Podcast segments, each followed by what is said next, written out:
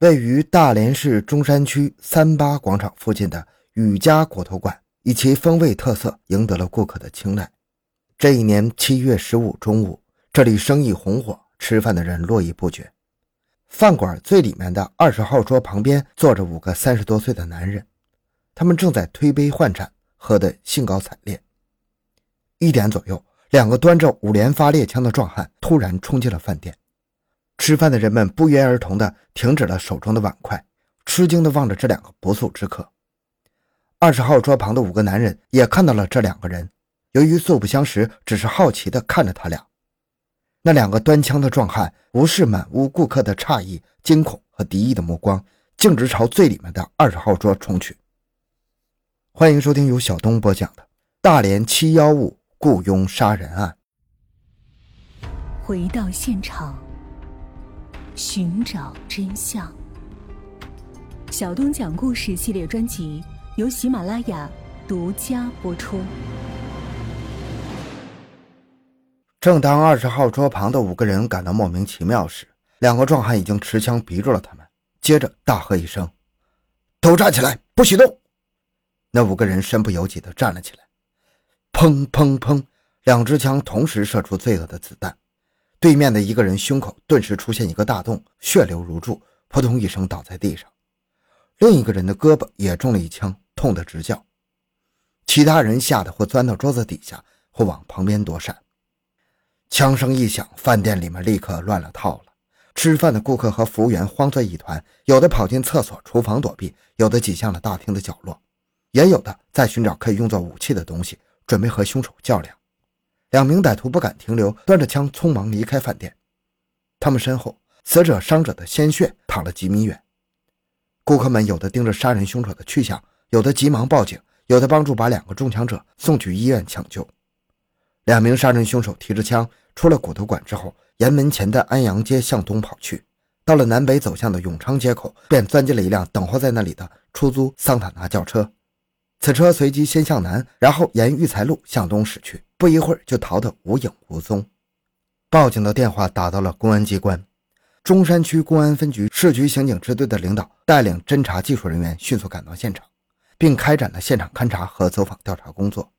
现场在抢救两名遭枪击者的过程中已经面目全非了，掀倒的桌椅、摔碎的杯盘、洒落的酒和菜汤，以及死伤者流淌的鲜血，更是现场严重破坏。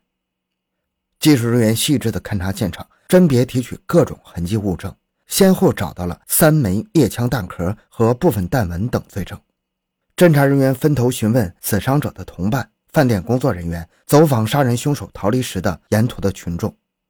下午两点多，桂林派出所民警在走访中查明了杀人凶手逃离时乘坐的出租车轿车的车号。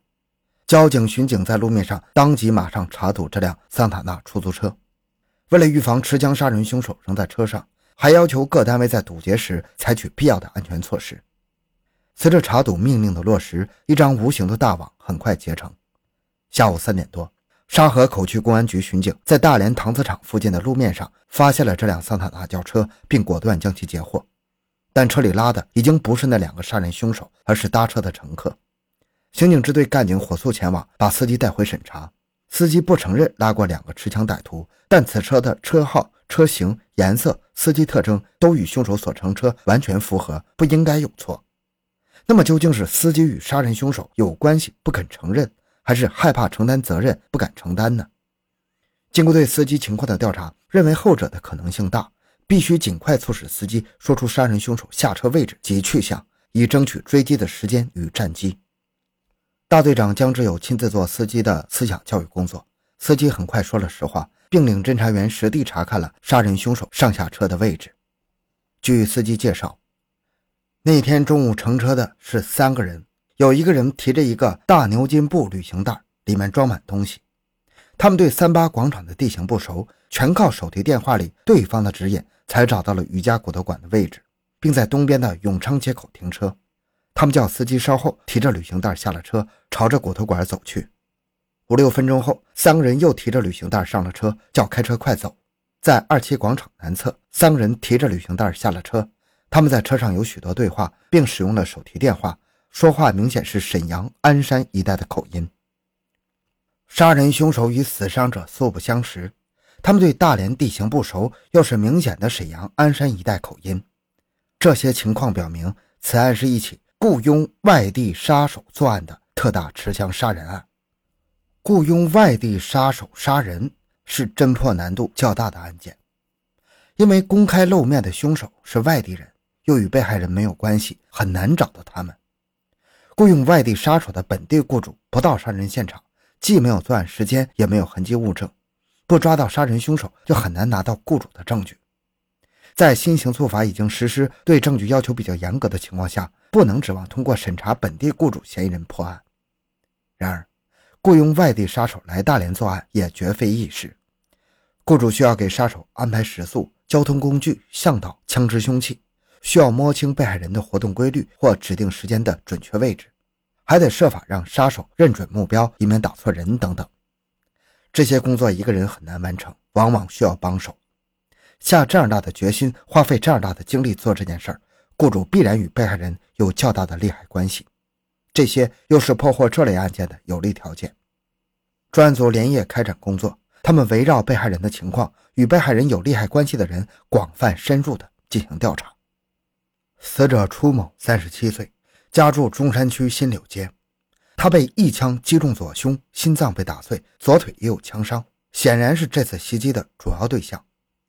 胳膊被打一枪的伤者当时站在他身旁，很可能是被误伤。初某，一九八三年因为抢劫等罪被判处死刑，缓期两年执行，送新疆劳改，以后又改判为了十七年有期徒刑。一九九二年办理保外就医，回到了大连。他干过空车配货，倒卖过海产品，在社会上也不甘寂寞。提起他的绰号“大烟”，不少人都知道。几年来跟他闹过矛盾或者有种种利害的关系人实在是不少，有一些人的矛盾还很大，利害关系还很深。侦查员们只能对这些人逐人进行调查，在与初某有利害关系的嫌疑人名单中，张琴义的名字引起了刑警的格外注意。此人原名张新琴，绰号小五，与被害人初某是同案。一九八三年被判无期徒刑，并且同去新疆劳改，后经改判减刑，也是在一九九二年回到大连。今年春天，他与七次杀人、三十余次持枪抢劫的李汉元、史连生等人拉上关系，成了朋友。四月十二日夜，他带着李汉元、史汉生去新浪娱乐宫与朋友吃饭，席间话不投机，与朋友争吵起来。朋友打电话叫了一群帮手，把他们打得头破血流。杀人成性的亡命之徒李汉元哪受得了这个气呀？立即跑去张琴一家拿回来一支五连发猎枪，朝着对方就扣扳机。眼看一起血案就要发生，然而由于李汉元不熟悉此枪的性能，所以连扣几下扳机却没能打响。原以为要毙命的人们忽然醒悟过来，冲上去拼命夺下李汉元手里的枪。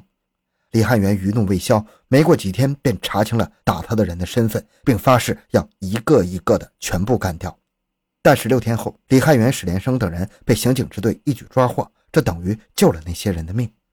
新浪娱乐宫事件的第二天。负责打击流氓恶势力和团伙犯罪的刑警支队六大队就得知了这一事件，并着手查处。张琴义是这一事件的当事人，又是李汉元所用枪支的窝藏者，理所当然的成了抓捕目标。然而，张琴义已经带着与他姘居的女人夏兰逃离了大连。张琴义是否回大连了呢？七幺五案件能否和他有关呢？警方充分利用。过去对张琴义等人的工作基础进一步开展侦查。经过调查，在众多与死者楚某有利害关系的人当中，张琴义的分量越来越重。原来，楚某出狱回大连后，在海港南关岭一带干起了空车配货的生意，这是一种靠威胁等手段争夺了市场就能多挣钱的生意。张琴义曾经帮楚某干过。一九九五年。张琴义自己办理了营业执照，名正言顺地开启了配货公司，并挤走了初某。眼看每年上百万的收入丢掉，初某当然不甘心呢。但是由于自己的势力已经不如张琴义，也只好忍气吞声。这年四月，张琴义东窗事发，逃离大连躲难，这给了初某卷土重来的机会。初某纠集一伙人来到了张琴义的配货中心，对业务人员说：“你们都回家吧，这个活由我来干。”这些从业人员有张琴义遥控指挥，就没有回家，还继续干。楚某就组织人抢了他们生意，使他们难以再继续干下去。张琴义的配货中心年收入在百万元以上，他怎么可能放弃这块肥肉呢？就此分析，张琴义具备雇佣杀手作案的思想基础。